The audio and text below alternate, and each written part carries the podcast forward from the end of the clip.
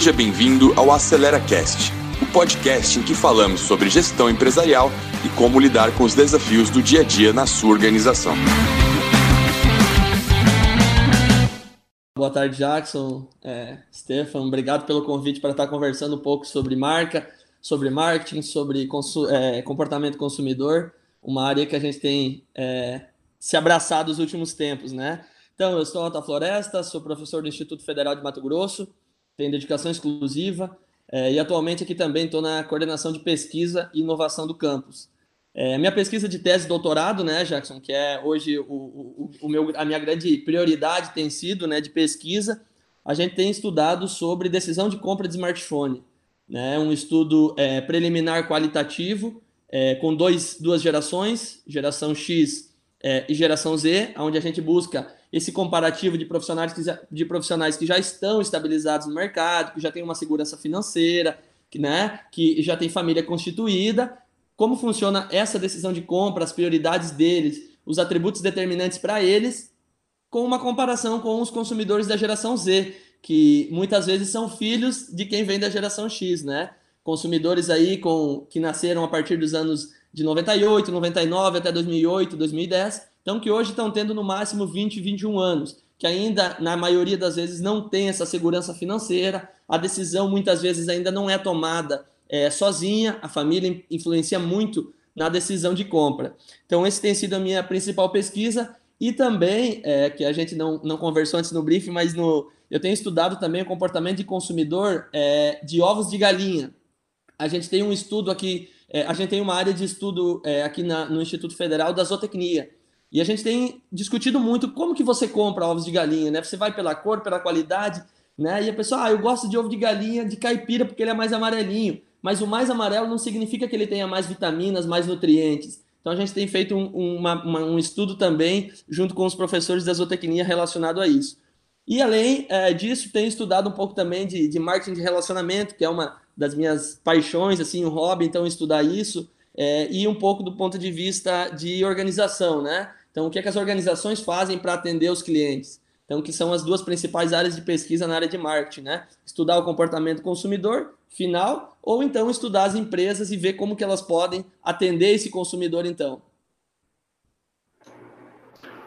Legal. Stefan, quer se apresentar aí? E... Quero, quero sim. O contexto aí de, Legal. de mercado, marketing, né?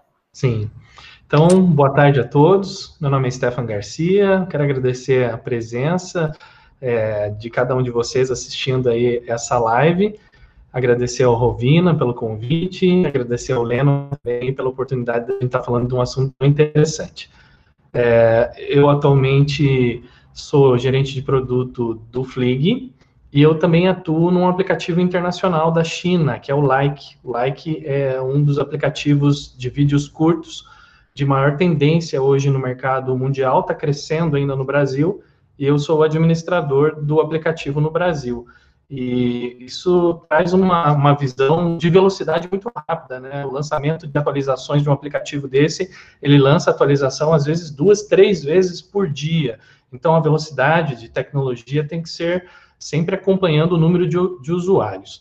Eu tive a oportunidade de ser diretor do Founder Institute, a maior lançadora de startups do Vale do Silício, trazer o Founder Institute para o Brasil, fui um dos cofundadores aqui no Brasil, junto com o Nima Caseruni, e fui mentor também da Hot Milk, que é o ecossistema de inovação da PUC Paraná e poder compartilhar com vocês um pouco dessa visão do Customer Development, que é uma visão diferenciada que o Steve Blank traz e a startup pega um pouco desse conceito, que é, na verdade, nós não desenvolvemos produtos, desenvolvemos o cliente, né? Então, esse Customer Development, ele tem toda um, uma teoria em cima disso e as startups têm validado e provado esse modelo. E eu quero compartilhar com vocês um pouco dessa visão. Meu Deus, acho que a gente vai até meia-noite hoje aqui, então. E, bom, deixa eu me apresentar também, né? Então, eu sou Jackson Rovina e sou CEO, sou fundador da, da EOAX, do grupo, e, e, enfim, tenho trabalhado em projetos de planejamento estratégico, entre outras é, consultorias, né? Bom, mas nosso foco é com vocês dois hoje.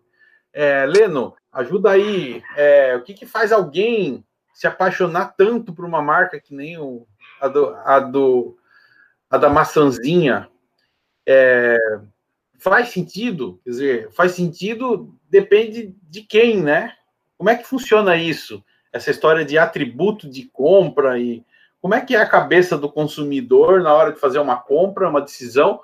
que hoje em dia um, um, aparelho celular tem, tem já a gente vai de uma amplitude tão grande, né?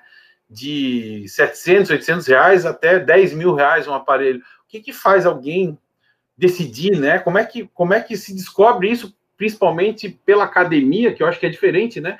Se a gente fizer uma pesquisinha rápida aqui, a gente não consegue ter uma demonstração tão tão concreta, né, desses atributos como se consegue na academia. Fala para gente um pouquinho disso aí.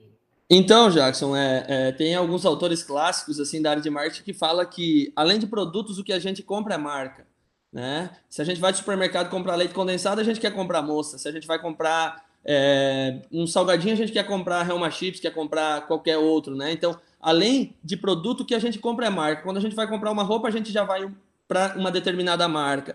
Então a marca está muito relacionada à identidade, a gente entende na academia, né? Eu me identifico muito com aquela marca, com aquilo que ela representa. Inclusive, muitas vezes eu começo a consumir determinada marca para fazer parte de um certo grupo social, né? Pô, todas aquelas pessoas utilizam aquela marca, então, é, para mim fazer parte daquele grupo, eu preciso consumir aquela marca também, né? Então, é, o, qualquer produto que a gente for pensar, o que a gente compra, a gente sempre vai, pô, eu gostaria aquela marca. Se ela está acessível para mim, eu vou comprar, né? Que está muito relacionado a, aos benefícios que eu vejo, ao valor agregado. O que representa aquela marca para mim, além do custo que eu pago. Né? Então era sempre a nossa discussão, pô, é, você enquanto um admirador da Apple, mas que não vê, é, não tem a disposição de pagar o que a Apple exige por aquele produto. Né? Você tem uma, uma, é, uma entende a marca como sendo diferente, de que forma que ela é, faz com que os consumidores se apaixonam por ela, né? Que você usa o Leno como exemplo. Eu, particularmente, sou, gosto muito da marca e toda vez que eu vou comprar um produto eletrônico que eu consiga comprar da marca, eu compro. E tento fazer, na, na, na teoria de marketing a gente chama de advogados da marca, com que todas as pessoas comprem o mesmo, a, a mesma marca que eu compro. Então, quando eu, eu brinco, quando eu cheguei aqui no IF, o Leno foi o primeiro a ter um MacBook. Hoje a gente já tem mais de cinco professores com MacBook. E para quatro deles, fui eu que trouxe lá do Sul ainda para eles aqui. Do tipo assim, porque eu vejo que o produto ele tem uma durabilidade maior, ele tem uma tecnologia diferente, ele tem um desempenho maior do tipo de agilidade, né? Ele vai ligar mais rápido, ele vai durar a bateria mais tempo. É, ele tem um status por trás que representa isso muito para a gente, enquanto consumidor que é fã de uma determinada marca, né? E, e quando eu falo fã, vamos, vamos para um outro ramo de motos, por exemplo, quem é fã de Harley, né? Existe um grupo que para você entrar naquele grupo você tem que ter uma Harley.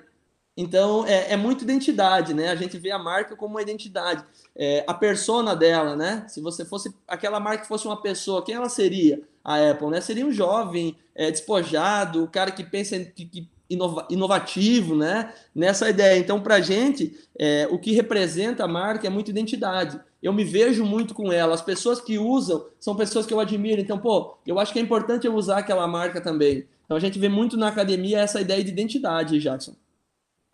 É, eu, eu, eu, já vi alguns autores que, que fazem essa referência do Harley Davidson, por exemplo, que é, existe uma construção da, da Harley Davidson que é que é vem de Jung, né, dos, dos arquétipos e, e, que é a liberdade, a rebeldia, né? Então, quando você compra aquela aquela moto, você não está comprando a, a, um motor melhor, é, tanto você compra um motor ainda com barulho, né? Um motor que faz que faz aquele som estridente, né? E se não tiver aquilo, não é Harley, né? Porque não faz parte daquele pacote, né? Então ele tem que ter aquilo, tem que ter aquela coisa irreverente, errada, meio bad boy, meio, meio, né? Então você compra aquela sensação. É, que é um negócio muito interessante, né? Você, você vai pagar caro, vai pagar 30, 40, 50, 100 mil reais, né? Num, num, num, num, num produto que, na verdade, você não está comprando o produto em si, né? Ele fala assim: eu vou ganhar liberdade. Aí você está lá eu vou fazer uma brincadeira aqui, né? Quem gosta de moto, por favor, eu não estou desrespeitando, mas você vai comprar um produto que você está lá na, na, na, rodovia com aquele mosquito batendo na cara, aquele ou então calor batendo, suando que nem um doido, né? Correndo risco de cair, se quebrar inteiro, numa posição desconfortável que você não pode mudar. E passa o cara do lado com um golzinho mil, né, com ar-condicionado, né, assistindo. Mas sabe o que a gente chama isso, Rovina? É, experiência, experiência de vida, que é a ideia do que a Starbucks faz, né? A proposta deles não é vender um café, é gerar uma experiência de vida com o cliente. E a ideia da, da Harley é essa mesmo. Então, pô, se você vai fazer a comparação com um café, você vai na, na, Starbucks tomar um café de 20, 30 reais. Você pensa, pô, mas é tão caro. Mas não é um café, né? É uma experiência de vida com o cliente. Foi uma das, das pioneiras a começar a chamar o cliente pelo nome. Nossa, tá chamando, não tá dizendo senha 23, tá dizendo, pô, é do Leno, né? Então é uma experiência de vida diferente. De acertar, né? Hã? De acertar o nome, né? É, porque Entendeu? o meu nunca acerta, né? Agora, agora Stefan, ajuda aí, Stefan.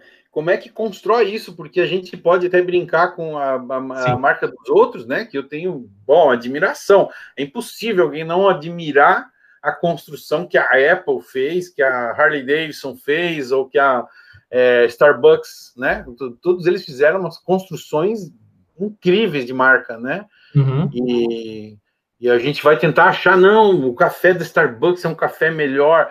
Poxa, assim, se a gente trouxer nosso racionalismo à tona, a gente vai ver que tem 10 mil cafeterias muito melhores do que Starbucks, com muito mais qualidade, que servem numa louça agradável. Enfim, vai ter muito, muitos motivos racionais para não tomar nada no Starbucks, né? Mas a gente vai lá e curte, né? Como é que constrói isso dentro de um processo de, de uma startup, é, Stefan? Como é que quem, quem fala assim, pô, é, esses caras conseguiram isso de sorte? Não é uhum. sorte, né, Stefan? Tem uma construção, né? Tem, tem uma construção, uma construção bem sólida. E só para quem está tá, tá assistindo e ainda não está familiarizado com o termo startup, só para a gente nivelar um pouco, startup é todo grupo de pessoas que está trabalhando para que o seu negócio se torne repetível e escalável. Então, às vezes, a gente tem a impressão que é a empresa pequenininha, que é a empresa que está começando. O grupo de pessoas quer deixar o negócio repetível e escalável é startup. E como que eles fazem isso? Através de uma teoria, eles provam isso. E essa teoria, apesar de a gente falar que startup é uma coisa nova, essa teoria ela está baseada num autor que escreveu um livro em 1962. E, e, ele trabalha com, com esse livro que é Lei da Difusão da Inovação. E aí ele acaba criando essa, essa curva da inovação, ou é curva de difusão da inovação. Então, a curva de difusão da inovação, ela traz para nós uma visão onde é, o, o mercado ele é fatiado por segmentos. Então, é, é ele diz o seguinte: ele fala que 2,5% da população é de inovadores, que são pessoas como Lennon, que são tão tão apaixonados, tão assim empolgados com uma determinada marca, um determinado produto, que eles, ah, não chegou no Brasil ainda. Eles viajam, eles vão atrás desse produto, eles não esperam nem chegar no Brasil. Esses são innovators, são inovadores, eles não esperam. Então, ele defende, a teoria dele é que essas pessoas existem e estão lá. Então, se essas pessoas estão lá, a gente só precisa encontrá-los. Depois ele diz que 13,5% da população faz parte dos early adopters, que são os adeptos iniciais. Esses adeptos iniciais, eles são um pouco menos empolgados do que o Lennon. Eles querem, mas eles não, não são tão desesperados ao ponto de ir lá para os Estados Unidos comprar antes de ninguém testar. Calma, falou agora. Eles esperam, chega no Brasil, eles vem, opa, eu quero ser o primeiro a comprar. A hora que abrir a loja, eu vou ser o primeiro a estar tá lá. Esse early adopter existe, ele está lá. Então, a teoria das startups fala o seguinte: se eu tenho esses dois caras, que são os innovators e os early adopters, antes de chegar no mainstream, antes de chegar na, no, no marketing de massa, no mercado de massa, eu vou trabalhar com esses dois. Então, o innovator que quer o teu produto ou o teu serviço tanto, a dor dele é tão grande, é, que ele te paga, às vezes, antes de ter o produto, tem startup que, fala, que faz assim. É, olha, vou criar um site com inteligência artificial que você sobe a tua logo, sobe um, um, algumas fotos e algum conteúdo e o, o, gerenciador de conteúdo com inteligência artificial vai montar um site para você. Ah, isso existe? Não existe, mas eu estou cobrando aqui 90 dólares para você ser um founding member. O Innovator vai pagar o Innovator vai pagar. Ele existe, ele está lá. Só que às vezes a gente tem medo de arriscar com esse Innovator. E o Early Adopter é, depois que entrar no ar essa, essa aplicação, eu vou ser um dos primeiros a fechar. Só que lembrem, isso a gente está falando de uma percentagem de um percentual pequeno da população, segundo essa teoria. Então, nós precisamos ultrapassar essa fronteira. E quem faz a gente ultrapassar essa fronteira? Justamente os innovators e os early adopters. É, nenhum de nós é, ficou sabendo do WhatsApp, por exemplo, porque tinha um outdoor lá escrito WhatsApp com certeza, cada um de vocês que está assistindo essa live aqui vai lembrar do primeiro dia que alguém um dia falou assim para você: Eu vou te mandar um WhatsApp. E você falou: Hã? WhatsApp? Que isso? E Aí você foi e instalou. Foi um early adopter que falou para você. Então, para chegar nessa maioria inicial, que é de 34% da população, é o early adopter que vai fazer isso, é o innovator que vai fazer isso, é o amigo que vai recomendar, vai indicar. Então, essa teoria, ele, ele tem toda uma curva, a gente tem inovadores, adeptos iniciais, maioria inicial, maioria tardia e os retardatários. Então, para a gente chegar nesse nesse trabalho, a gente tem um abismo, e esse abismo ele está entre o adepto inicial e a maioria inicial. E depois a gente vai ver na sequência como saltar esse abismo. Legal, agora a, a, pode passar uma impressão de que tem a sacanagem aí, né? Da Apple, da Harley Davidson, da, né? Da, da do café, de de tá enganando gente, mas não é, né? Vamos pegar esse caso agora da, do WhatsApp. O WhatsApp praticamente inexiste nos Estados Unidos, né? É. Ele, ele, ele passou a ter força no Brasil por causa do nosso SMS que era cobrado e que nos Estados Unidos não era. Uhum. E para fugir da tarifação do, do SMS cobrado, a gente começou a usar é, o WhatsApp, que é um negócio que nos Estados Unidos eles eles estão lá com o Messenger no Facebook e, e, e continuam usando o SMS, né? E, para eles o, o, o message continua sendo forte e tem o mesmo papel que a gente usa aqui o, o WhatsApp. Então, no final, tem de ter uma coisa concreta por trás, né? a vida não é feita de vaporware, né? O que, que, que você encontrou lá na tua pesquisa, apesar de que eu sei que tem essa, esse desejo pela, pelo, é, pelo bonitinho, pela maçãzinha, não é só isso, né, Heleno? É. é... que, que, então, que você está vendo na, na tua pesquisa, né, nessa descoberta dos atributos que você já, já falou para a gente que, que, que são diferentes, são um pouquinho distintos né, da, da geração é, Z e da X? São essas duas que você comparou, né? É, isso. Tem, é... Tem, tem alguma coisa real nisso ou a gente está sendo enganado? Pela maçã. Ah, eu não. provoco o Leno porque ele sempre brigou. Eu não sou usuário de Apple, né? E o Leno é, sempre foi né, usuário de, de Apple. E eu sempre brinco com ele com a opção dele, né? Que ele tem tudo, tudo é Apple, né? Na, na mochila dele, né? É, então eu. Até o lanche minhas... dele, o lanche dele ah. sempre é uma maçã. de tanto que ele ah. gosta de Apple. Então, uma das minhas preocupações, Jackson, quando eu fui querer, é, quando a gente chegou na, na decisão de estudar smartphone era para que é, eu influenciasse o menor possível dentro da minha pesquisa, né? A gente dizer que a gente não tem nenhuma influência, talvez a gente está nos enganando mesmo, né?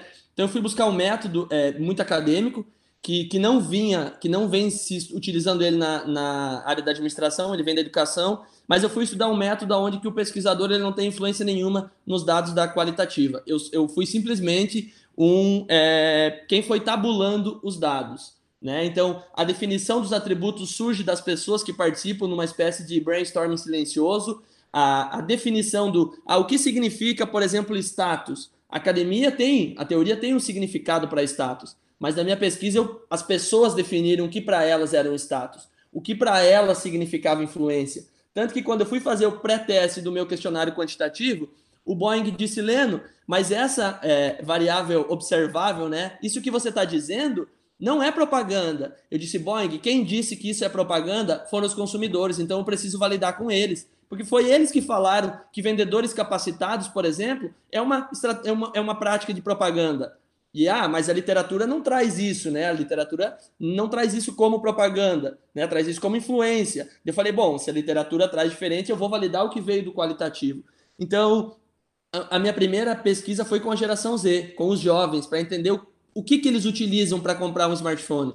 Afinal, assim, né, se tu perguntar, ah, por que, que você compra tá, ah, por qualidade? Mas qualidade é muito amplo. Né? O que para o Rovina significa qualidade, para mim é diferente. Então eu fui entender um pouco é, nos atributos determinantes, assim, o que de fato faz você escolher, em, em, espécie de ranking, inclusive, uma espécie de relação entre eles. E aí eu identifiquei, além de, de software, hardware, o próprio preço, o design, que são atributos é, que estão nas duas gerações, a geração Z, as pessoas mais jovens, elas estão muito mais, é, são muito mais influenciadas a tomar decisão por meio de propaganda, principalmente das mídias digitais hoje. O Instagram e o Facebook têm sido os maiores influenciadores da amostra, né? Eu não posso dizer que são de todos os jovens, mas as pessoas que participaram da minha pesquisa a comprar. Além desse, desse, dessa propaganda das mídias, as influências, né? Pô, eu vejo a Anitta usando aquele smartphone, eu quero usar também. Eu vejo o Felipe Neto usando aquele smartphone, eu quero usar também.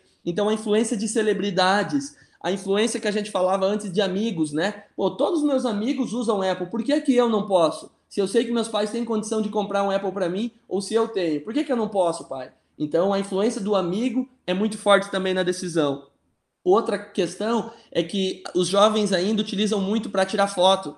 E aí eu perguntava, mas você tira foto de quem? Não, eu tiro foto minha. Mas por quê? Porque eu gosto de ficar tirando foto minha. Então, todo dia eu fico tirando foto, seja selfie, ou eu tiro foto do meu prato de comida. Então, a questão de qualidade de câmera hum, relacionado ao foco da foto, a nitidez, o quanto aquela foto representa a realidade ou ela guarda aqueles momentos para você, é um atributo super importante para os jovens. E o status é outro. Para eles é muito importante. Por exemplo, eu tenho iPhone, mas se for ver, ó, atrás do meu celular nem a maçãzinha não tem na minha capinha. Então, para isso não é uma coisa que para mim é importante, mas para eles não. Além de eu usar, eu tenho que mostrar para as outras pessoas que eu estou usando, né? Aquela coisa, não basta eu ganhar, eu tenho que pisar no pescoço de quem perdeu. Então, eu preciso mostrar para as outras pessoas que eu uso o Apple. É... E aí, quando a gente vai para a geração X, que é para aqueles consumidores que já estão mais. É... Já, pô, já tem uma estrutura financeira segura, né? Eu fiz esse. É, é no meu filtro da pesquisa foi isso, né? ter essa estrutura financeira segura, ter poder de compra, ou seja, eu uso um iPhone 11 porque eu tenho a condição de comprar e não porque eu ganhei da minha empresa.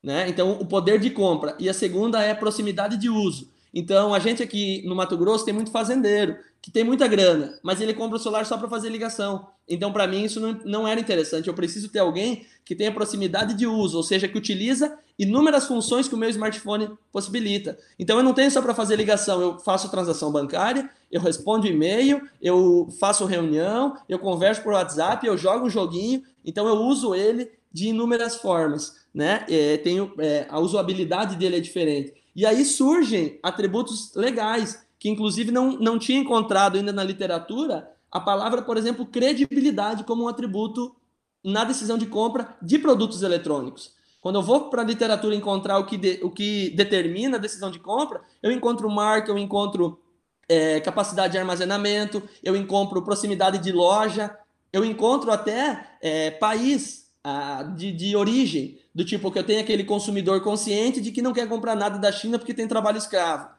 Né? Então, pô, isso eu encontro na literatura. Mas a credibilidade que surgiu na minha pesquisa foi um atributo bem, bem legal. E aí eu fui entender o que significava credibilidade e, e se volta muito para aquilo que a gente falou antes, experiência de vida com o produto. Do tipo, a minha esposa já teve muito tempo é, smartphone da Samsung. E para mim aquilo era muito bom. Então eu comprei ele. Não, eu tive Apple, já tive dois, três. E outro filtro que eu fiz é o que? Você tinha que ter comprado o seu smartphone há no máximo um ano e meio atrás, e você já tem que usar a marca no mínimo três anos. Para quê? Para que não foi o Jackson pela primeira vez que ele comprou um Xiaomi e agora ele vai participar do meu estudo. Pô, ele não é fiel a Xiaomi, né? Ele, se ele fosse usar há mais tempo, ok, ele seria. Por isso que eu fui para quem era realmente fiel àquela marca, para entender o que leva ele a ser fiel àquela marca e continuar comprando aquele modelo, né? Então, a credibilidade é uma coisa que veio muito à tona nesses consumidores é, que fazem parte da geração X. A quantidade, diversidade e qualidade de aplicativos.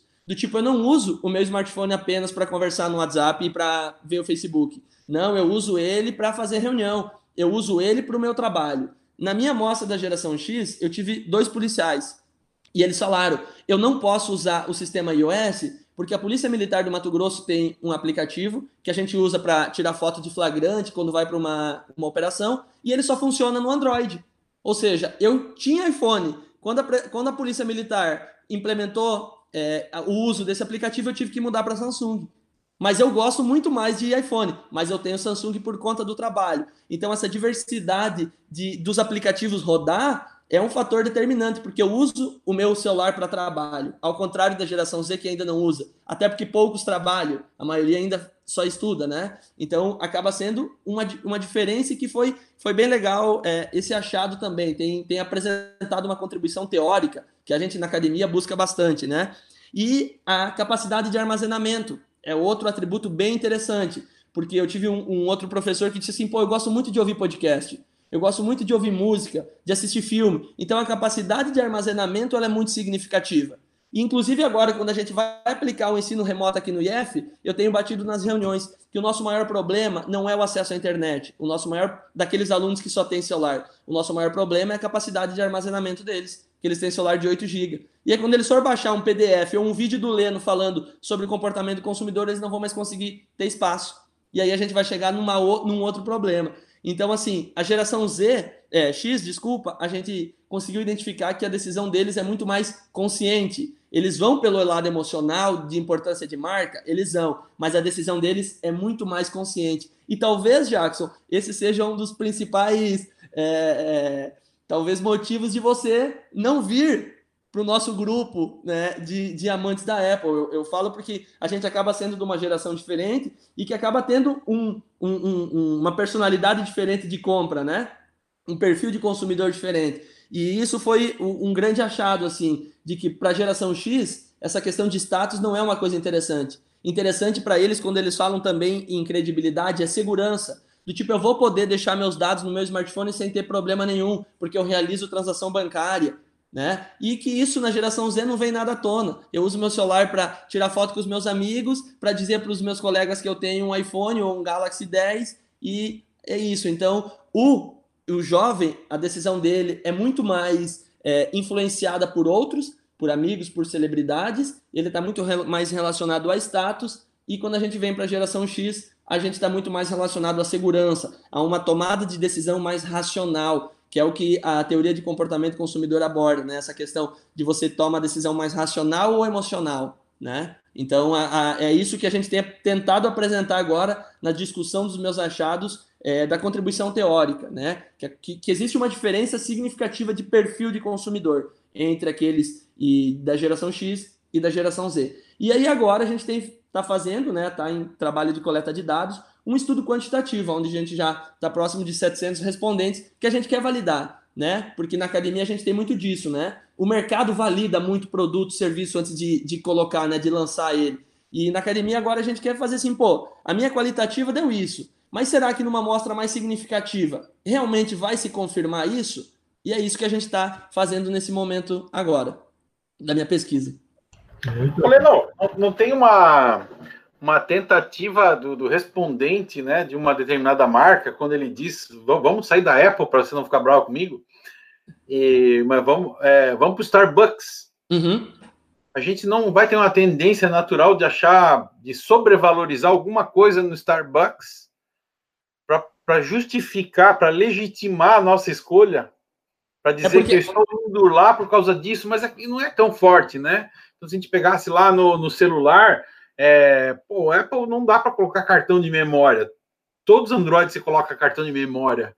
E Sim. é muito barato você, você, você, enfiar um cartão lá que te aumente mais de 256 GB uhum. para o cara que gosta de memória.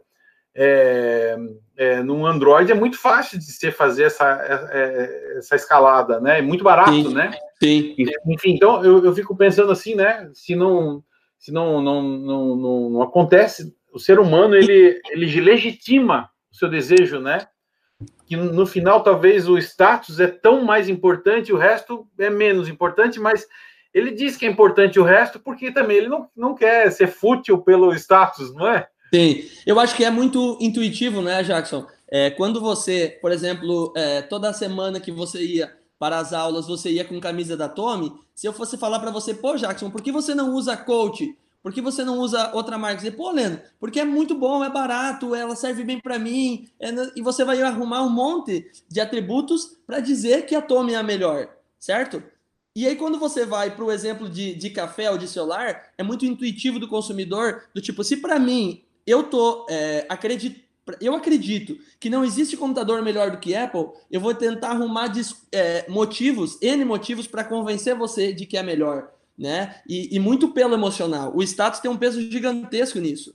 Né? É, a satisfação pessoal, a satisfação do teu ego, de você poder dizer, pô, é, eu tenho um MacBook, dizer para você mesmo, isso é muito importante. Porque talvez pessoas que você admira, pessoas que você olha, é, existem, ou talvez as pessoas mais importantes que existem usam aquela marca e você, pô, eu também quero usar aquela marca, né? Porque se a gente pegar para a marca de roupa, ela também representa muito a gente, né? Então, quando você vai para o café, pô, é, é, difícil alguém ir na Starbucks tomar um café e não postar uma foto no seu Instagram em algum lugar que está tomando é, um Starbucks, né? Então não é só pelo simples fato de você comprar e tomar, mas é dizer, dizer para as pessoas que você está tomando. Isso é muito engraçado porque quando hoje um, um, colega que faz doutorado na URGS respondeu minha pesquisa, ele disse: Leno, responde a minha sobre comportamento do consumidor e experiência. Do tipo, quanto a gente paga para ter uma experiência com aquela marca, né? Quanto você paga para ir no show do, sei lá, do, do Pink Floyd? Nossa, Pô, e aí você vai dizer, eu vou dizer, Jackson, quanto você pagaria por um disco de vinil que para você é algo assim fantasia de Helena, eu pagaria, sei lá, 10 mil reais. Eu vou dizer, nossa, eu não pagaria 100 reais. Então, quando a gente acaba sendo é, muito fã de uma marca, Jackson, a gente vai defender ela com unhas e dentes e as outras pessoas não vão compreender, que é o que você às vezes tem dificuldade de entender o porquê que o Leno quer aquilo, né? Então, e aí quando eu digo, pô, eu quero porque isso me faz bem, né? Porque isso tem uma representatividade a mais. E não é só questão de status, é a questão de, pô, ele, ele supre um, um, um problema, uma dor que eu tenho. Né? Então, acho que é, esse, essa satisfação de ego, do emocional, que é onde que a gente, enquanto profissional de marketing, quer atingir. Eu falo para os meus alunos, quando você desenvolver um produto que atingiu o emocional do consumidor, é batata. Jackson, quanto que custa um relógio da Rolex? E aí o cara vai comprar o relógio da Rolex, sei lá, 8, 10 mil, 15, 20, e as pessoas vão dizer, pô, tu pagou tanto, e o cara vai dizer, mas isso me faz bem. É, em primeiro lugar, queria dizer que eu sou um liberal, tá? Como liberal, eu acredito nisso tudo, e eu admiro, né? Eu acho só uma pena eu não ter criado uma dessas marcas aí. Eu falo a mesma coisa. Eu não condeno nenhuma delas, tá? Só para deixar claro, né? E eu acho que é isso, né? A, a, a, gente, a gente tem o direito de escolher o que a gente quer e a gente está tentando só analisar como é que funciona o cérebro humano nessa escolha, que é diferente de uma pessoa para outra, né? Claro. A minha, a minha decisão é a sua, a minha, por exemplo, tem a ver com o fato de que eu quebro, todos os anos, eu quebro pelo menos um aparelho celular. Se fosse um Apple, a dor ia ser bem maior. e, é, é. Então, tem um pouco disso também. Mas, enfim, vamos lá. Oh, deixa, eu, deixa eu voltar lá para o Leno. Leno, é, olha só, a gente está falando muito de descobrir os atributos, né? Que, que, que, que ajudam nessa tomada de decisão, né? Mas tem atributo, lembra muito a gente da, é, da ferramenta de curva de valor lá do Circo de Soleil, lembra muito a gente de de, de, uma, de uma composição bem racional de como a gente monta é, é, é, assim a configuração de um produto, né? Como é que a gente constrói ele, mas tem todo um intangível aí que talvez não seja assim tão, tão próximo, né? Agora vamos imaginar, a gente está falando aqui que a gente adoraria ter uma marca sensacional dessas. O que, que a gente faz para construir uma marca dessas, seja de amplitude local, né? Pode ser uma padaria, né? é, pode ser um software, pode ser, enfim, dependendo do que for. É, como é que a gente, como é que a gente, será que a gente conseguiria é, trabalhar isso? É um estalo? É uma coisa que vem é, do céu, né? Eu acordo com um insight estratégico, Ou será que tem um processo para ajudar nisso? Será que tem uma construção, tem uma formulação, tem um, né, uma, um trabalho intenso aí de teste, de hipótese? Como é, como é que, que, que o mundo está fazendo hoje aí, Leno, para gente, a gente tentar entender que às, às vezes a gente está imaginando que o cara teve uma, uma, uma sacada do dia para a noite e será que que existe um outro caminho, que eu que não tenho nenhuma sacada do dia para a noite para criar uma marca dessas, será que a gente consegue construir isso de forma sistemática, né? Um processo, tem processo para construir grandes marcas? Hein, ah, eu acho que sem dúvida, né, Jackson? Eu acho que hoje tem sido, eu tenho lido bastante agora durante a pandemia, coisas que até então não estava tendo tempo por conta de aula e tudo mais. Então, é, um dos, um dos, dos principais pontos que as pesquisas têm apresentado é a questão de relacionamento. Né? Hoje, o, e isso for, tem é, se fortalecido muito nesse momento de pandemia das micro e pequenas empresas. Relacionamento com o cliente, né? Porque agora é, eu falava numa outra live que a gente não, não existe mais pensar tipo, ah, quando consumir, quando vai voltar ao normal? O normal não existe mais. O que era normal antes ele não existe mais. O consumidor mudou muito e ele tem é, se preocupado é, em valorizar muito o comércio mais local e regional, principalmente quando a gente fala do ponto de vista da alimentação. Né? A, a, antes eu ia para um, sei lá, para São Paulo, talvez eu ia comer McDonald's. Agora, quem sabe, eu vou pensar em comer alguma coisa que é local. Então, quando a gente pensa em desenvolvimento de marca, Jackson, tá muito é, qualidade assim de produto, de serviço, a gente nem se discute mais, né? Porque é um pressuposto básico, né? Se tu não tiver um produto bom na percepção do consumidor um serviço adequado, o consumidor já nem já desconsidera o teu produto, né? E aí quando a gente pensa que hoje não existe um produto que não tenha um concorrente, não tem hoje se a gente pensar, ah, qual produto não existe concorrente? Todos eles têm, né? Como é que eu vou me diferenciar que vai fazer com que a tua marca seja um pouco mais conhecida? Então o primeiro é buscar esse processo de diferenciação. O que é que o meu produto tem de diferente do outro? Depois é tentar demonstrar isso para o meu cliente. Né? Pô, o meu produto é diferente por conta disso, disso e daquilo. Ele é, tem um preço mais alto, mas é porque ele tem um valor agregado, é porque o serviço está incluso, é porque os meus profissionais são mais qualificados, enfim. E principalmente, né, é, naqueles negócios que, que, que envolvem um preço, um valor monetário mais alto, é o relacionamento e o atendimento customizado, né? Pô, o Jackson é um, um, um prospect bah, que pode trazer muito resultado para minha empresa. Então eu vou ter que dar uma atenção especial para ele, eu vou ter que me relacionar mais com ele. E, e, a gente, quando a gente fala em relacionamento, não é a forma que eu quero me relacionar com o Jackson, é a forma que o Jackson quer se relacionar comigo. Que esse tem sido o grande desafio. É, inclusive aqui no Mato Grosso, a gente vive uma outra realidade dentro do Brasil, que é totalmente diferente no Sul. Há dois meses atrás, saiu uma pesquisa onde que dizia que o consumidor que mora no Mato Grosso não compra pela internet. Eu falei, como assim? Quem não compra pela internet hoje? Todo mundo compra pela internet. E aí a gente tem a maioria das empresas aqui dizendo que o meu concorrente é aqui da cidade. Eu falo, não, o teu concorrente é do Brasil, é do mundo. Né? Então você tem concorrente, nossa, se a gente pensar que a minha empresa tem concorrente aqui na cidade, é, a gente, é, é pouco tempo para a gente quebrar. Não tem o que fazer. Então, quando a gente pensa em fortalecimento de marca, em desenvolvimento de um novo negócio que seja referência, a base de tudo isso é o relacionamento e um diferencial competitivo.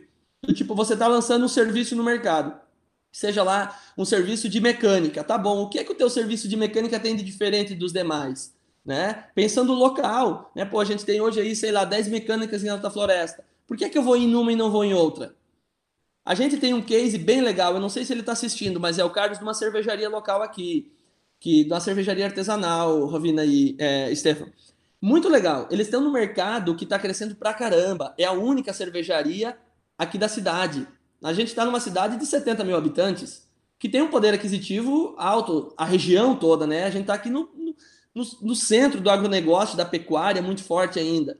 E eles estão com dificuldade de se posicionar no mercado para um consumidor é, que tem um poder aquisitivo um pouco mais alto, que consiga pagar é, 20 reais num litro de cerveja.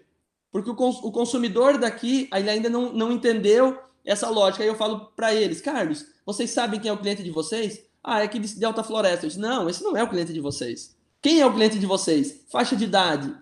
Qual é o poder aquisitivo dele? Quantas vezes por semana ele toma cerveja? Eu falo para ele, Carlos, o, o, produto de vocês não é um produto para qualquer consumidor. Eu mesmo não tenho condição de tomar todos os dias uma cerveja da Pampas Beer. Por quê? Porque ela não é uma cerveja barata, mas ela é uma cerveja diferente. Mas você vai poder, uma vez por semana, duas, tomar uma IPA, né? tomar uma Hopi Lager, tomar uma cerveja diferente, que tem surgido muito à tona e que está muito forte no Sul. Então, eles estão, é, faz dois, três anos que estão tentando se posicionar no mercado e ser referência e consolidar a marca. E aí agora eu falei para eles, nesse momento de pandemia, é momento de parceria. É momento de vocês colocar a cerveja, além da cervejaria, vender na pizzaria, vender na barbearia. Porque o, o, o homem está indo fazer a barba e cortar o cabelo do mesmo jeito. E quando ele sai de casa, ele vai dizer, pô, vou tomar uma cerveja e vou tomar uma Pampas. Porque não é todos os dias, ele vai uma vez por mês, a cada 15 dias na barbearia. Então, essa rede de negócios para as pequenas empresas tem sido algo super interessante e as pequenas empresas da China estão fazendo isso. Eu li recentemente um estudo acadêmico que, que abordava realmente essa ideia. O que, que as pequenas empresas da China estão fazendo agora? E eles estão desenvolvendo parceria, que é o que a gente já vinha discutindo, né, Jacques? Pô, eu não, eu não sou bom em tudo, a minha empresa não é boa em tudo, mas eu posso ter um parceiro que seja bom e que possa prestar serviço junto comigo.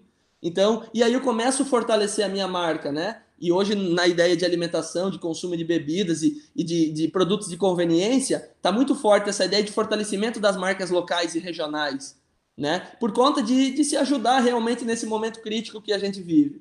Então eu acho que esses são os principais assim, é, são as principais bases de sustentação das pequenas e médias empresas para começar a criar uma marca fortalecida, né? E eu digo para as pessoas também, gente, é, para o Carlos, não é do dia para a noite que você vai ter uma cerveja reconhecida como uma marca famosa, como a Heineken, como a Boêmia, né? Pô, Boêmia foi a primeira cervejaria do Brasil, então, é uma questão de tempo, né? A Apple, quanto tempo existe, Samsung, enfim, todas as marcas, é uma questão de tempo. É uma questão de longevidade, né? É uma questão de processo, é uma questão de, vo de você ter um padrão, né? Do teu produto, do teu serviço. Pô, senão um ano eu tenho é, um produto bom, outro ano eu já não tenho. Aí como é que você vai conseguir manter todos os teus clientes fiéis? Imaginou agora, é, a cada dois anos a Apple lança uma série de produtos com defeito, que tem que ter recal e essas coisas. Pô, não dá certo, né? A gente pensar o quanto, vamos falar num outro ramo que a gente não falou, o quanto a TAM demorou e quanto ela caiu depois do acidente de Congonhas,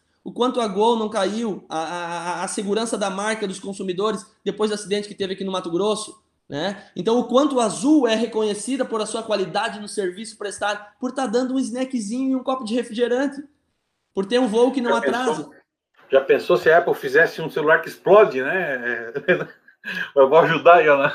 Ô, cê, ô Jackson, o, o, quanto que as companhias aéreas estão queimando né, a Apple do ponto de vista de, pô, o, a, não embarque com o MacBook Pro 15 polegadas por conta de que pegava fogo as baterias de lítio deles, né? Eu brinco, se o Steve Jobs estava vivo, ele já tinha chamado todos esses consumidores com esses clientes, devolve aqui o notebook, eu vou te dar um notebook novo. Estava resolvido o problema. Ó, deixa lá para o Stefan. Stefan, ajuda, ajuda lá processo, vamos lá, como é que é o. Tem receita de bolo, tem, um, tem como sistematizar essa construção de, de uma marca de valor para o cliente? Tem como alguém que não acordou com o estalo, né, uma, um insight estratégico para uma super marca, é, sistematizar essa produção, né? Antes só de você responder, deixa eu, eu tenho uma das perguntas aqui que eu vou. Bastante pergunta. É, só para a gente não perder. É, diferença, ó, o Celso está perguntando a diferença entre XYZ, época de nascimento, quilometragem rodada, idade, experiência de vida. Ô Celso, é para fins de estudo, é, é, idade mesmo. Mas, assim, é porque existe um, um, um, um padrão né, de pessoas que estão na mesma, na mesma idade. Não quer dizer que não tenham pessoas, né? Que tem um comportamento diferente, mas tem um padrão médio, né? Então, eu sei que a gente fica muito indignado quando fala ah, geração X é assim, assado, e a gente se, não se sente participante daquela descrição, né? É, é, existem existem é, diferenças de, é, é, de comportamento, né? Mas sim, a gente sempre trabalha com, com, com faixa de nascimento, né? Faixa de nascimento. Lembrando que tem alguns padrões que não, abran não vão abranger nunca o grupo todo, né? Mas tem um padrão predominante ali no meio, a mesma coisa que é, quando a gente fala que pessoas de uma determinada faixa etária também, pode dizer, é, existe uma predominância de comportamento com pessoas de uma determinada é, é, posição social ou de uma determinada renda, né? Pessoas de uma determinada renda não vão comprar carros de 300 mil reais, é uma questão natural de, de, de, não é nem de comportamento, né? Então tem, tem esses padrões, não quer dizer que isso não aconteça alguma coisa diferente aí. Mas vamos lá. Então a, a resposta é, é época de nascimento, sim, mas tudo bem ser um pouquinho diferente da sua época, é, né? O ser humano é assim, a gente é diferente, né? E isso é só para fins de. O marketing usa muito isso, né? A gente, a gente agrupa as pessoas, né? E por, por vários fatores, por geografia, por escolaridade, por, né? Por, por, por tipo de trabalho, por um monte de coisas, né?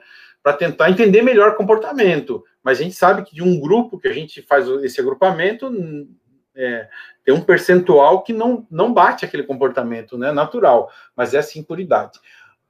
Stefan, vamos lá, ajuda aí. É, dá para fugir do insight noturno? Eu acordei com uma grande, brilhante ideia e tentar construir uma marca? Então, tem várias teorias aí sobre esse processo e, e seguindo a linha, né, já que a gente está falando, eu estou trazendo um pouco da abordagem dos teóricos de startup. Quando a gente vê aquela, aquela curva de adoção que o Rogers fala, do innovator, do early adopter, e querendo chegar nessa early majority, nessa, nesse mainstream, nessa venda agora mais intensa, a, gente observa ali no, no, na fala do Lennon essa questão do, ah, vamos aumentar a quantidade de canais para chegar em diferentes clientes. Então, vamos voltar de novo para a teoria do, do, do, do, Rogers. Ele fala o seguinte: o cliente está lá, o teu cliente existe. Nesse exato momento, tem alguém querendo o seu produto. Você só não chegou nele. Então, nós precisamos aumentar realmente essa capilaridade de canais, né, o omnichannel e tudo mais. Tem um, um teórico que trabalha é, corroborando com isso, que é o Steve Blank, e ele tem um livro chamado Four Steps to Epiphany, que é, diz o seguinte: esses quatro passos para a epifania são o encontro do cliente. Então ele fala: primeira coisa que eu tenho que fazer é o customer discovery. Quem é o meu cliente? Então, antes de construir um produto e falar, não, tá aqui o produto dos sonhos. Não, não. Quem é o meu cliente? Hoje, o diferencial do mercado não é ser especialista no produto e no serviço, é ser especialista no cliente. Então, o diferencial competitivo se dá para quem conhece mais o cliente. Então, quanto mais eu me aproximo em um conhecimento de campo, de realidade, de intimidade, de interagir com esse cliente, igual o Lennon estava falando a questão da, do, da geração Z, que eles usam o, o celular mais para status. Uh, o, o, Like, por exemplo, que é o, o, aplicativo que eu represento aqui no Brasil, o Like falou assim para essa geração Z: Bom, e se eu te pagar para você gravar os seus vídeos? Você já grava os vídeos mesmo porque você gosta, você tira selfie porque você gosta, porque você acha bonito, e se eu te pagar alguns dólares por isso? E se você fizer live e, e, e fizer 40 horas de live por mês e durante 20 dias eu vou te dar 23 dólares, você topa isso? E aí o que acontece? Essa geração Z que antes usava o celular para status começou a descobrir um novo modelo de negócio, que eles podem ganhar dinheiro com isso. E hoje tem adolescentes que fazem vídeos e lives acompanhados dos pais que estão aí tendo uma remuneração aí de 1.500, 2.000 reais pessoas que não completaram nem 18 anos. Então a gente está com essa, é, é, é, essa startup fervilhando. E o que, que é essa startup? Essa mentalidade de falar o seguinte: tudo bem que existem marcas antigas e consolidadas, mas esse modelo novo de descobrir os clientes.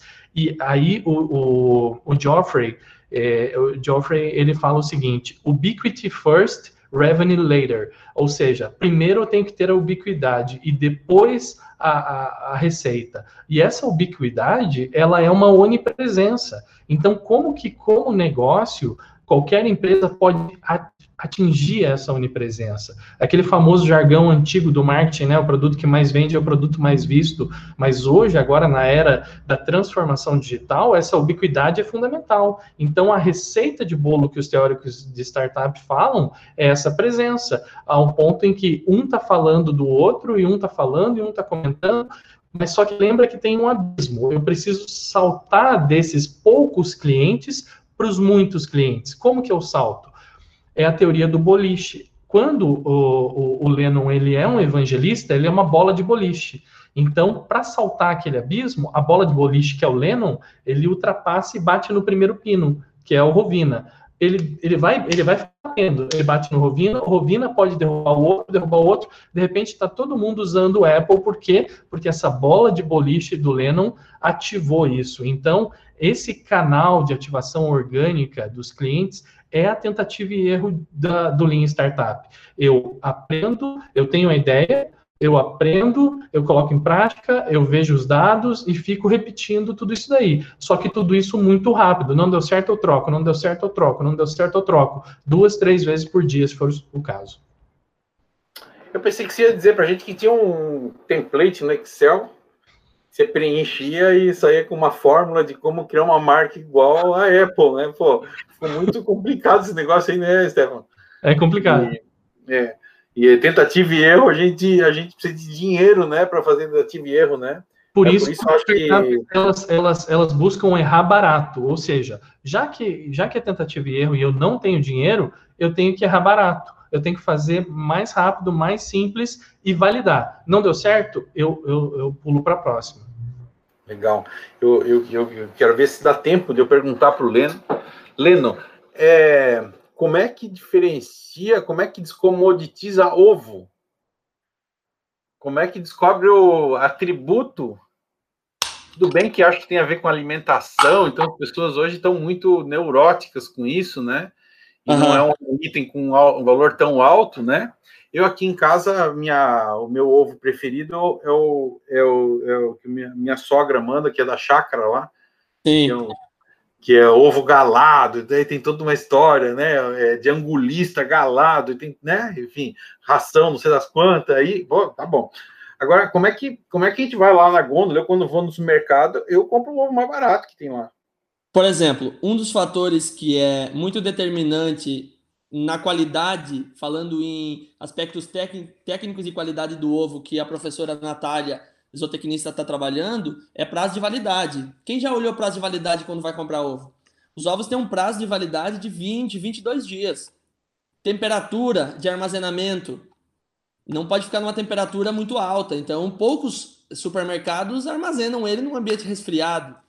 Aqui no Mato Grosso, mesmo que é muito quente, se você comprar um ovo que não está num ambiente um pouco resfriado, para você chegar em casa e ter, sei lá, a cada uma dúzia, dois, três ovos podres, é muito fácil.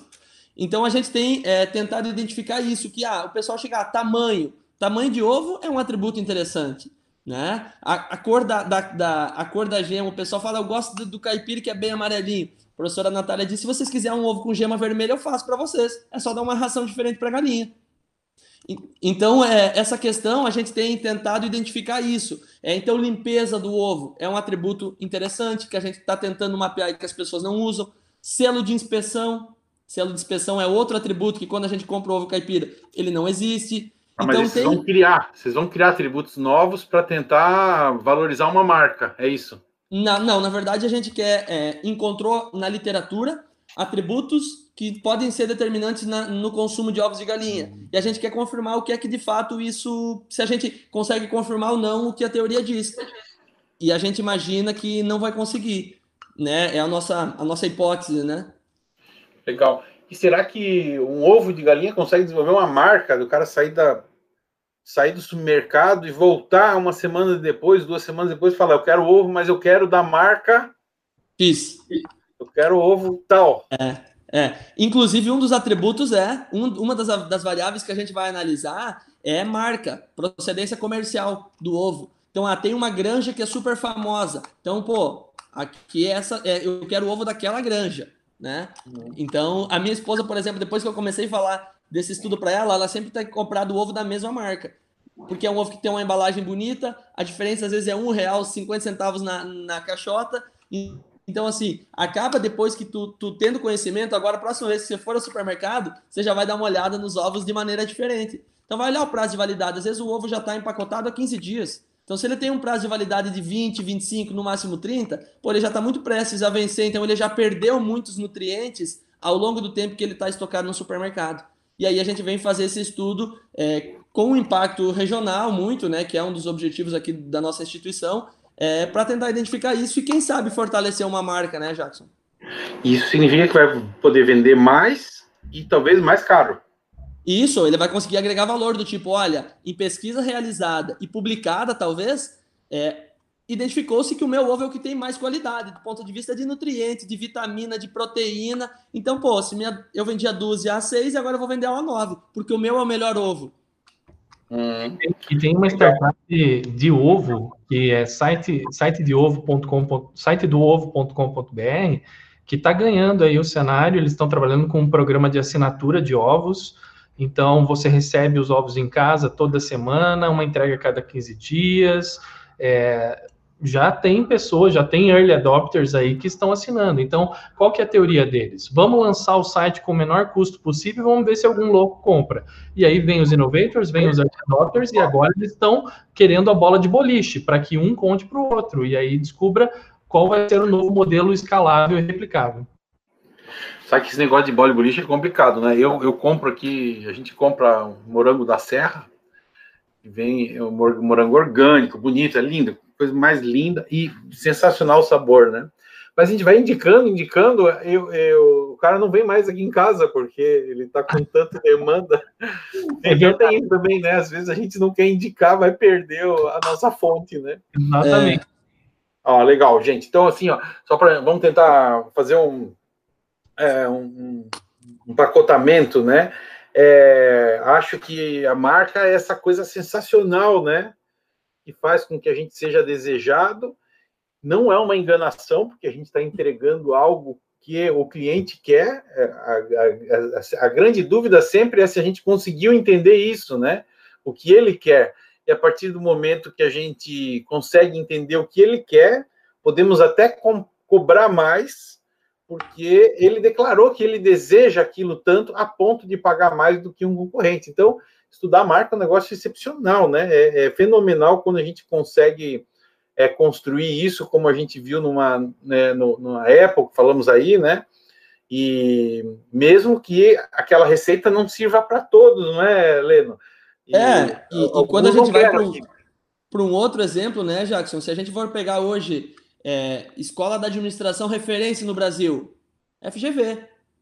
E ah. aí a gente vai para um programa de pós-graduação, especialização, que custa 30 mil reais. E uma especialização nas universidades que não tem o um nome FGV custa 5, 6, 8. Pô, a FGV tem muita qualidade, tem muita qualidade, mas tem um know-how por trás, né? Tem uma marca por trás de dizer, pô, eu fiz uma FGV. Então a marca é, é algo assim que eu brinco, né? Eu queria ser dono de uma dessas marcas famosas. E, cada vez mais vai aumentando o, o preço do produto e o cliente vai vendo, vai tendo disposição de pagar porque ele vê benefícios. E não tem certo e errado, né? É uma, é uma proposta de valor que é entregue para os clientes e clientes que pagam por isso ou que consomem mais isso, né? E quando, quando a gente consegue casar essas duas coisas é ótimo, né? A, a, grande dúvida é que todo mundo quer achar o seu lugar ao sol, né? Se a gente descobrir com mais facilidade, né? E eu, eu, é, o convite para o Stefan foi esse, né? Stefan, ajuda a gente a entender como é que a gente constrói isso. Sim. E o mundo hoje não está conseguindo esperar mais é, anos de construção disso, né? A gente quer encurtar esses ciclos. Eu acho que esse mundo de startup trouxe isso para a gente, está ensinando a gente a fazer isso, inclusive em negócios locais, né? Numa padaria, num, né? Num, claro. é, numa cervejaria que pode ser local ou não, mas é, então acho que acho que estamos num momento de aprendizagem muito bacana, né? E descobrir como que a gente constrói esses atributos, como é que a gente identifica para quem a gente vai vender, né? A gente não falou, quem sabe numa outra conversa a gente fala sobre as personas, né? É, a identificação das personas, a construção de toda uma, uma proposta de valor em cima das personas. E acho que isso tudo é uma magia muito grande. Enfim, é, deixar para vocês aí, ó, já acabou o nosso horário, deixar para vocês fazer umas considerações finais aí, para a gente encerrar essa, essa nossa sessão de hoje, a gente deixa um pouco da conversa para a próxima vez. Beleza, é, eu acho que Jackson realmente, né, entender esse processo de segmentação de mercado para identificar quem de fato é meu cliente, né? Eu abri um negócio para atender todo mundo, eu não vou atender ninguém direito. Eu preciso saber quem é meu cliente, a persona que eu quero atender, aquilo que eu represento, a forma que eu me posiciono no mercado. Isso é indispensável para qualquer negócio, da padaria até a empresa gigante lá. Então é isso, agradecer, realmente foi um papo muito legal. Vou querer o link depois desse, desse vídeo compartilhar com os meus alunos é, para que eles também possam assistir, aqueles que não puderam assistir agora. Agradecer também a, a participação de meus alunos que recebi algumas fotos de algum que estava assistindo, colegas de IF, alunos da faculdade Poliensino, meu amigo Felipe. É, agradecer a participação de todos e esse conhecimento que a gente compartilhou, que foi fantástico. É, e quem sabe, Jackson, numa próxima ida para minha Santa, uma próxima ida minha Santa Catarina, a gente se encontre para comer aquele estrogonofe sagrado de terça-feira e que você já esteja usando o Apple também, né? Uma bola Prazer conhecê-lo, Stefan. Uma bola de bolinho. Gente, assim como, como nós vimos que tem, tem marcas consolidadas, né, que fazem parte da nossa memória, a gente nasceu vendo aquela marca, cresceu com aquilo, aquilo parece que gravou na nossa mente, nós temos marcas recentes, marcas novas que começaram a fazer parte do determinismo tecnológico, começaram a fazer parte da nossa vida ao ponto da gente não saber mais como seria a nossa vida sem aquilo. Então, ao mesmo tempo que a gente tem esse conceito tradicional de construção de marca, nós temos um conceito novo, onde o nome às vezes não importa tanto e o importante é que ele começa a ser visto e percebido por um número cada vez maior de pessoas. A hora que você percebe, você, opa, eu estou vendo essa marca aqui, alguém falou aqui, alguém falou aqui, pronto, criou uma marca nova. E às vezes essa marca nova agora não é mais só uma empresa, são pessoas. Então esse personal branding que as redes sociais dão, elas fazem com que é, é essas marcas pessoais possam ser somadas a marcas corporativas para a gente ter uma nova presença agora num novo mercado, né? Um mercado totalmente diferente. Legal, show, muito obrigado a vocês. Jackson, é, algumas, pra... algumas, perguntas eu não consegui responder, ficaram lá, mas a gente volta numa, numa próxima. Teve uma das perguntas que foi a, a, a, compra por escassez, que dá uma conversa só sobre isso, né? Essa construção da urgência da compra, né? E, e, e vamos, vamos deixar isso para uma, uma conversa própria, senão a gente não acaba não tendo tempo, dispersa muito nossa, nossa conversa, né? Quer falar, Leno? Não, só para salientar que uma das empresas que mais tem crescido hoje, nesse momento, se chama TikTok. E a galera com certeza já ouviu. É um dos aplicativos mais baixados hoje no mundo inteiro. Que, que, que é. deu o boom agora durante a pandemia. Sim, eu não vou sim. falar muito do TikTok porque é concorrente do Like, né? O Like é concorrente do TikTok, então. Olha aí, eu não sabia. Nós somos uma alternativa aí do TikTok. Ó, TikTok, TikTok, eu vi outro aqui, eu também eh, não tem nada a fazer, né? É, que, que era outro aqui que apareceu no meu, no meu aparelho, é Quai. Quai também, cheio de vídeo. Já viu isso é, aí? É, então, cheio de vídeo. Vou, vou testar isso que você falou aí. Entra aí no like.com, gente. Like. Vou, vou, vou, vou conhecer. Fechou.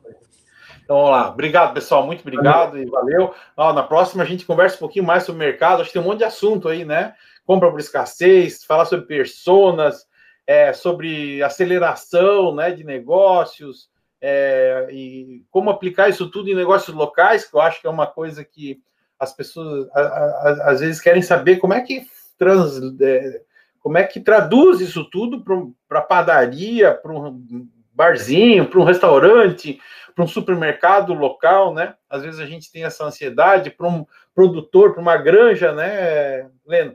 É. Isso faz sentido em tudo isso, né? Lógico, com a sua escala, com a sua capacidade financeira de investimento, mas é, sempre faz sentido em tudo, né? Tem soluções, tem variações de solução, mas sempre faz sentido.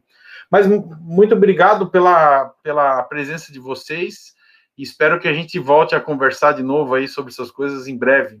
Quem sabe na próxima a gente toma uma cervejinha junto, né? Aí, e, Fechou. Agora, agora a gente já está três meses aqui é, é, em casa, né? A gente está tentando escolher dia que a gente bebe, né? Para não, para não engordar tanto, né? Vamos lá, obrigado, pessoal. Valeu. Valeu, gente. Até mais. Um abraço. Um abraço. Valeu.